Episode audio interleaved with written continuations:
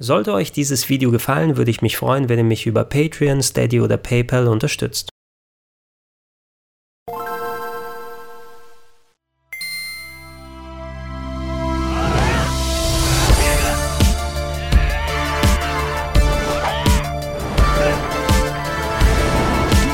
Schönen guten Tag und herzlich willkommen auf rpgheaven.de zu Gregor Tested Lost Judgment auf der PS5 in 4K.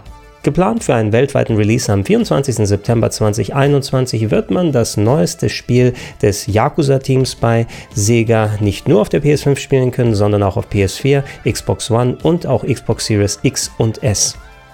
Nachdem die Hauptserie mit Yakuza Like a Dragon ja gameplay-technisch einen ziemlich großen Wandel vollzogen hat und mittlerweile zum rundenbasierten Rollenspiel geworden ist, richten sich die Judgment-Spiele hauptsächlich an die Leute, die die klassische Yakuza-Art mögen. Das bedeutet also eine große, umfangreiche Sandbox mit einer dramatischen Crime-Drama, Story, viel Kleinkram, den man drumherum machen kann, satt, Minigames und natürlich jede Menge Echtzeitgekloppe. Mir persönlich hat trotz ein paar Kritikpunkten hier und da der erste Teil bereits sehr viel Spaß bereitet. Der kam Ende 2018 in Japan raus und ein paar Monate später im Rest der Welt. Und äh, das Besondere fand ich daran, dass er die für mich sehr spaßige Yakuza-Formel mit einer Detektivgeschichte, mit einem Murder Mystery verbunden hat. Und als Adventure-Fan hat das quasi wie Arsch auf Eimer gepasst. Dabei half es auch, dass ich den neuen Protagonisten der Spin-off-Serie eigentlich ganz sympathisch gefunden habe, den nicht mehr praktizierenden Anwalt und mittlerweile zum Privatdetektiv gewordenen Takayuki Yagami, gespielt vom berühmten japanischen Schauspieler Takuya Kimura, was anscheinend in Japan ein ganz, ganz großes Verkaufsargument für die Serie gewesen ist. Und nach den Geschehnissen im ersten Teil widmet er sich jetzt einem ganz neuen großen Fall.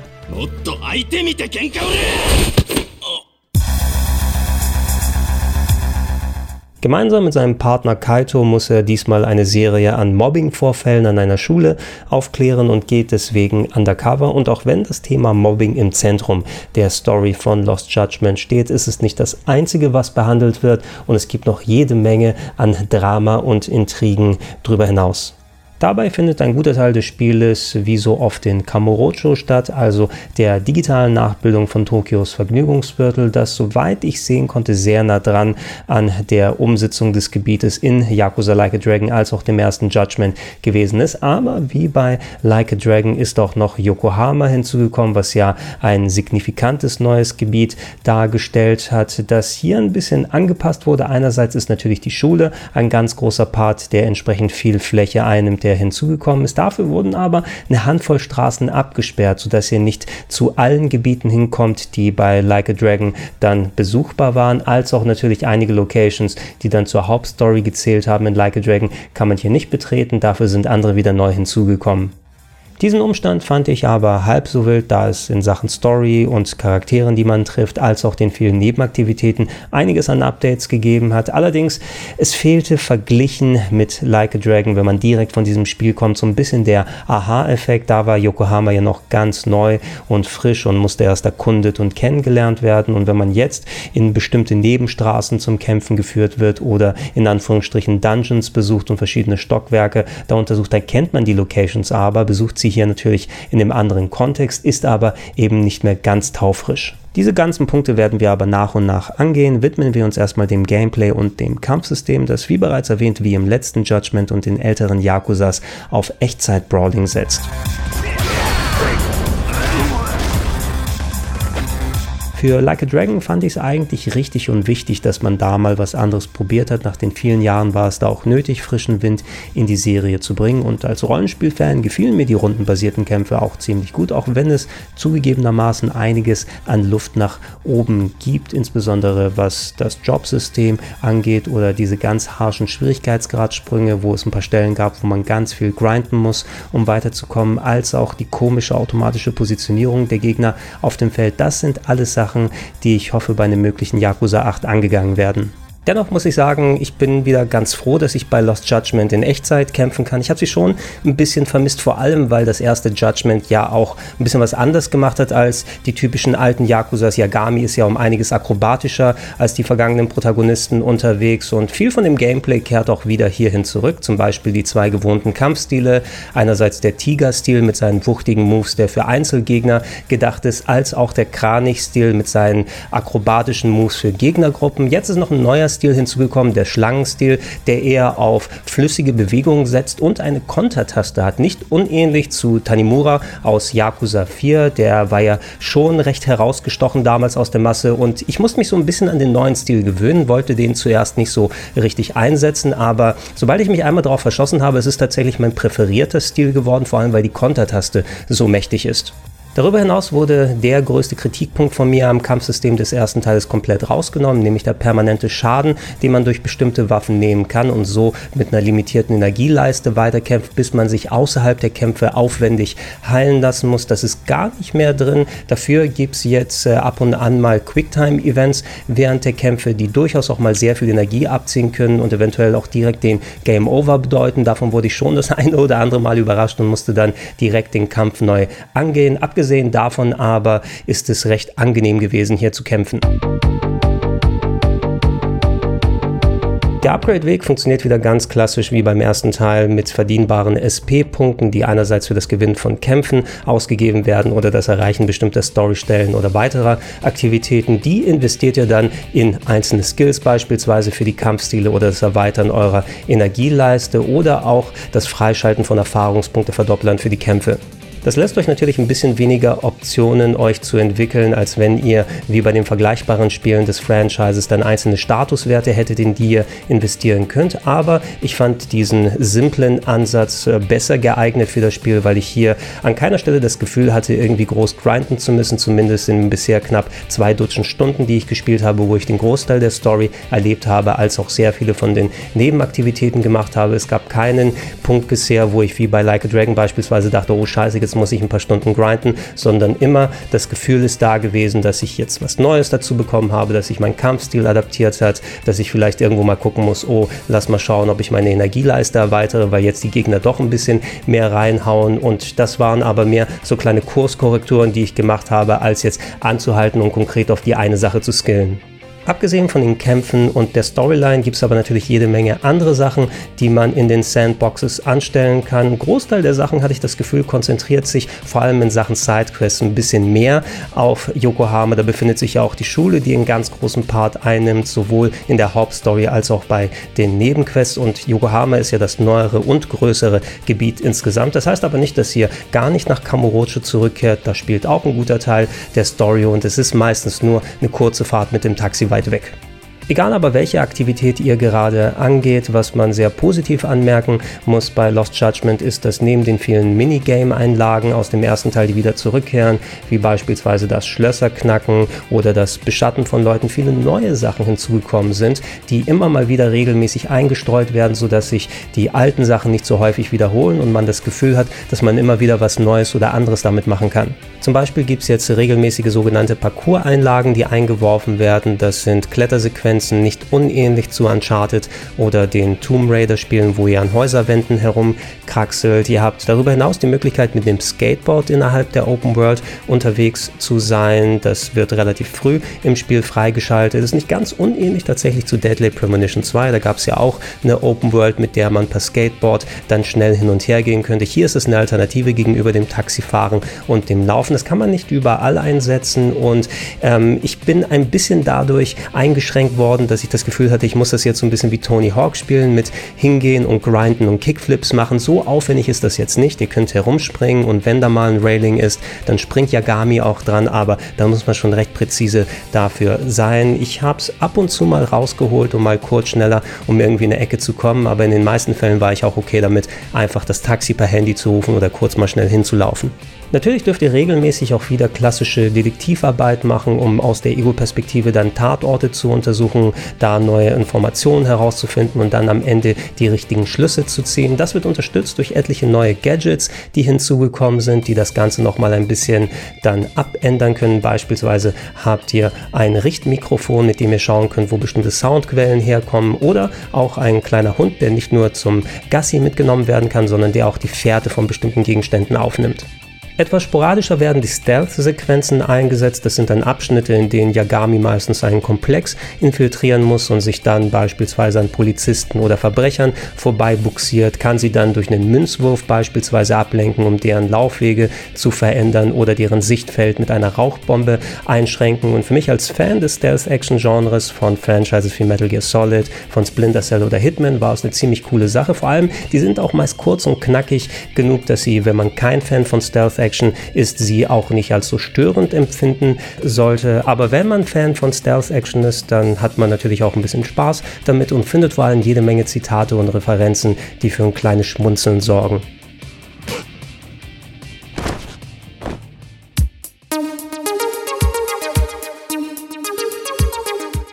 Das ist natürlich jede Menge Kleinkram, der aber auch absolut wichtig ist, um die Abwechslung in Lost Judgment hochzuhalten. Denn im ersten Teil wurden einige Gameplay-Einlagen einfach sehr inflationär eingesetzt und sind dadurch auch schnell auf die Nerven gegangen. Insbesondere das Beschatten eben, das war so häufig vorgekommen und ging so langsam vonstatten, dass ich irgendwann dann gar keinen Bock mehr drauf hatte. Und hier im zweiten Teil kommt es nicht nur in der Hauptstory sehr selten vor, so gut wie gar nicht bisher, zumindest für den Großteil, den ich gespielt habe, sondern eher auf die Neben Nebenquests dann verteilt und es geht darüber hinaus noch wesentlich schneller, sodass man nicht mehr ganz langsam hinter seinem Ziel hinterher trottet und das hat enorm dafür geholfen, dass ich einfach mich zu keiner Sekunde wirklich gelangweilt gefühlt habe.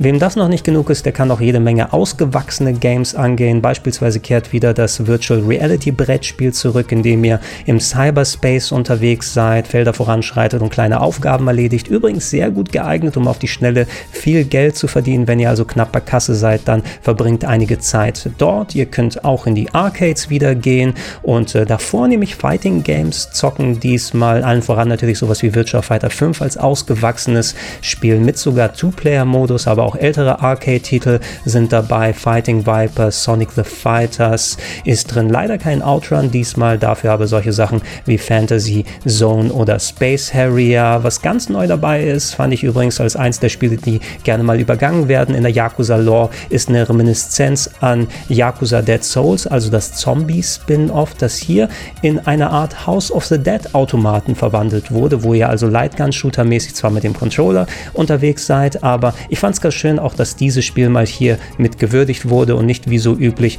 dann hintenübergefallen ist.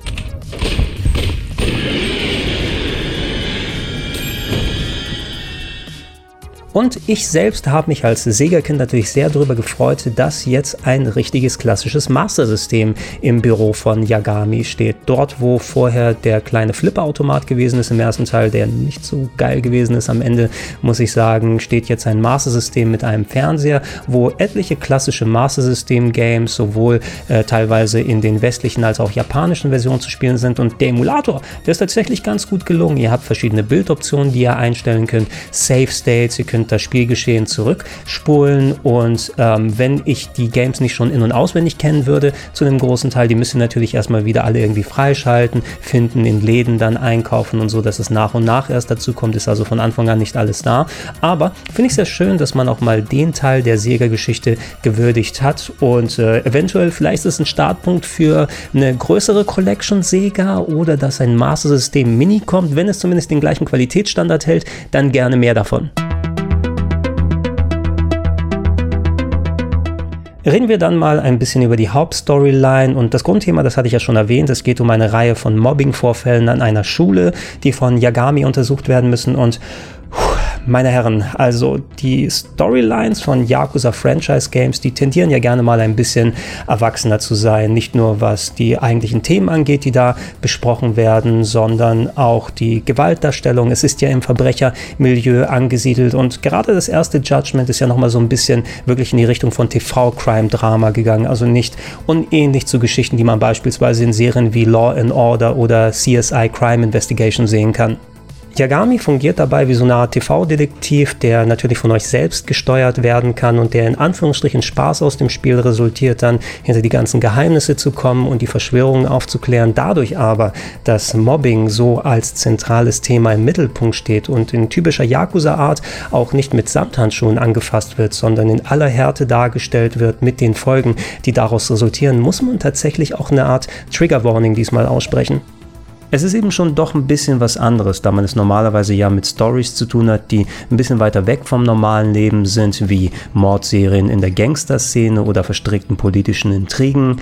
Mobbing ist allerdings ein Gesellschaftsproblem und man merkt sehr deutlich, dass es den Storyschreibern wichtig war, möglichst ungeschönt mit dem Thema umzugehen und die Folgen des Mobbing in aller Härte auch zu zeigen. Und wer selbst von Mobbing mal betroffen war, der sollte dieses Spiel nicht komplett unvorbereitet angehen zumindest.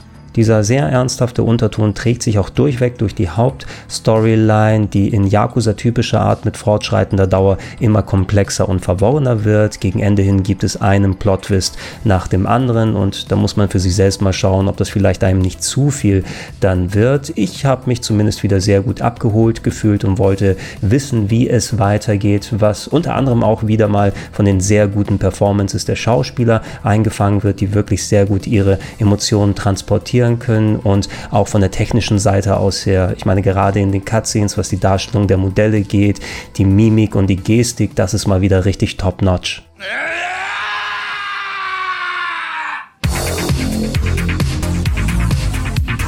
Trotz dieser Ausrichtung steckt aber natürlich auch jede Menge Humor und Unterhaltung in Lost Judgment. Ganz typisch für ein Yakuza-Franchise-Spiel findet das aber eher in den Nebenaufgaben, in den Sidequests statt, die hier natürlich auch als einzelne kleine Detektivgeschichten präsentiert werden. Es gibt sogar abseits vom Mobbing eine ganze Sub-Storyline, die in der Schule stattfindet und die euch ganz viele verschiedene Geschichten erleben lässt, ob ihr beispielsweise Vortänzer einer Tanztruppe werdet oder sogar einer ganz mysteriösen Geistergeschichte nachgehen dürft.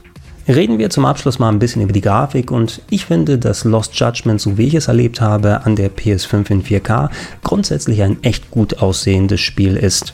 Bei der Umgebung merkt man sehr deutlich, dass die Entwickler auf der ganzen Arbeit, die sie für die Vorgänger geleistet haben, aufbauen konnten und dann Einzelstellen weitergeschliffen haben, um alles noch besser aussehen zu lassen. Wobei, wenn man ganz genau hinguckt, kann man hier und da auch mal die eine oder andere sehr niedrig aufgelöste Textur finden, wobei ich mir nicht sicher bin, was da der Hintergrund war. Vielleicht wurde es einfach vergessen, da was Besseres reinzutun oder man hat sich gedacht, komm, wenn wir schon anderswo so viel Aufwand reinstecken, das muss nicht an jeder Ecke so zu 1000 Prozent stimmen.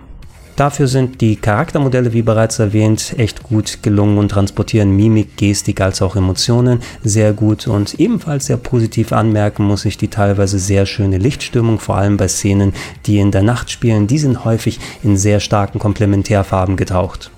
Je nachdem nun, ob man eher Framerate oder Auflösung bevorzugt, lässt einen Lost Judgment wie bei vielen aktuelleren Spielen per Grafikmodus im Menü die Wahl. Im Standardmodus ist es so, dass das Game durchweg mit 60 FPS läuft. Ich habe in meinen vielen Stunden eigentlich nicht irgendwelche großen Ruckler bemerkt. Wenn, dann sind sie nur im kleineren Bereich gewesen. Dafür wird aber ein kleines bisschen der Detailgrad reduziert, was sich insbesondere bei weit entfernten schraffierten Flächen zeigt oder auch bei Spiegelungen, die ein bisschen dumpfer ausschauen, stellt ihr im Menü auf Resolution, also auf Auflösung, dann wird die Framerate auf 30 FPS beschränkt, aber die erwähnten Mali, die ich angesprochen habe, der reduzierte Detailgrad als auch die Spiegelung, die sehen ein bisschen besser aus. Ich muss aber sagen, wenn man einmal am 60 FPS Nektar genippt hat, vor allem eben, weil das Ganze so flüssig ausschaut und viel mit Lichtern und Partikeleffekten gearbeitet wird, das tut der Spielbarkeit allgemein sehr gut und ich habe so den Vorgänger Vorgänger damals in knapp 30 FPS gespielt. Auf meiner Standard PS4 damals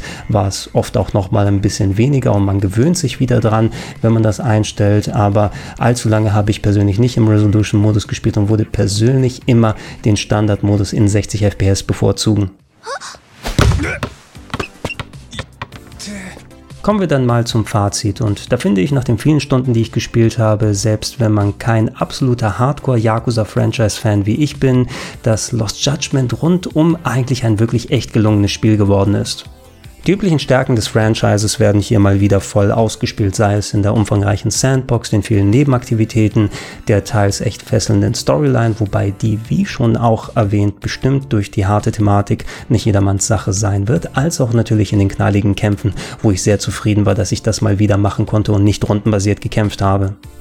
Ich selber bin ganz froh, dass meine zwei größten Kritikpunkte vom Vorgänger adressiert wurden, dass es eben keinen permanenten Schaden innerhalb der Kämpfe mehr gibt und dass die Beschattungen nicht mehr so langatmig und langsam vonstatten gehen. Und darüber hinaus hat man für mein Gefühl sogar ein kleines bisschen an der Steuerung von Yagami gearbeitet. Der hat durch die Physik-Engine, wie diese Spiele aufgebaut sind, insbesondere in engen Gängen in Teil 1 tendiert sich ein bisschen wie ein nasser Waschlappen gegen die Wände zu schleudern. Und das ist zwar nicht komplett aus dem Spiel entfernt worden, aber ich finde, dass das weniger passiert und er ein bisschen eleganter um die Ecken gehen kann. Und das ist auch schon ein kleiner, aber wichtiger Punkt. Ooh, this place reeks of money. Uh, they are a prestigious prep school. Wonder if the kids are on recess. Ach ja, und bevor ich es vergesse, natürlich für alle Leute, die nicht unbedingt des Japanischen mächtig sind oder die englischen Texte lesen wollen, wie die vergangenen Yakuza-Franchise-Spiele bietet auch Lost Judgment wählbare englische Sprachausgabe neben der japanischen als auch optionale deutsche Texte. Auch wenn ich bei solchen Spielen natürlich immer die japanische Sprachausgabe selber bevorzugen werde, darf man mit ruhigem Gewissen die englische Vertonung durchaus loben. Es ist sehr schön, dass sie mit drin ist und auch die Sprecher sind durchweg passend besetzt. Es fühlt sich für mich eben nur ein bisschen komisch an bei so einem Spiel, das direkt in Japan angesiedelt ist, dass alle anfangen im feinsten Englisch zu parlieren. Die deutschen Texte von dem kleinen Part, den ich damit ausprobiert habe, schieden ebenfalls vollkommen in Ordnung sein. Eine Sache, auf die man achten muss, wie bei den anderen Yakuza-Spielen mit deutschen Texten, ist auch, dass die deutschen Texte wohl eher auf dem japanischen Original basieren und wenn ihr sie im Zusammenhang mit der englischen Sprachausgabe hört, die ja nochmal anders teilweise lokalisiert wurde, gibt es da eventuell ein paar kleine Diskrepanzen. Also wundert euch nicht, wenn der Text nicht zu 1000% genau übereinstimmt. Yeah, I don't doubt that. You've never been one to miss a detail. Ist man also bereits Fan des Franchises, dann gibt es meines Erachtens keinerlei Grund, Lost Judgment zu verschmähen. Ich freue mich schon sehr darauf, die ganzen Nebenaktivitäten anzugehen, die ich noch nicht gemacht habe und Dutzende über Dutzende Stunden da zu investieren. Und auch wenn es der zweite Teil seiner eigenen Subserie ist, finde ich dadurch, dass die Story ganz eigenständig funktioniert und es in den anderen Bereichen so gut durchpoliert ist, dann ist es durchaus auch ein sehr sinniges Spiel, um mit dem Franchise einzusteigen und dann sagen, oh, das gefällt mir, lasst mich auch mal die anderen Sachen angucken. So, das sollte es mit dem Lost Judgment Review erstmal gewesen sein. Wie gehabt, wenn ihr Fragen habt, schreibt sie unten in die Comments noch mit rein. Ich bin ganz froh, dass ich nach der langen Zeit wieder mal ein klassisches Review machen konnte, dass es einerseits in Videoform auf rpgheaven.de gibt oder in Audioform auf plauschangriff.de. Da kann ich hoffentlich mit den ganzen Spiele-Releases, die jetzt sind, wieder weitere Reviews oder andere Beiträge machen, die auch als Podcast funktionieren. Und äh, ich würde mich natürlich auch freuen, wenn ihr es noch nicht macht, wenn ihr mich mit mit einem kleinen monatlichen Beitrag unterstützt. Das macht es mir nämlich möglich, solche Sachen wie die hier für euch umzusetzen, unter anderem unter patreon.com slash rpgheaven, unter steadyhq.com slash rpgheaven oder gerne auch direkt unter paypal.me slash Vielen Dank und Tschüssinger.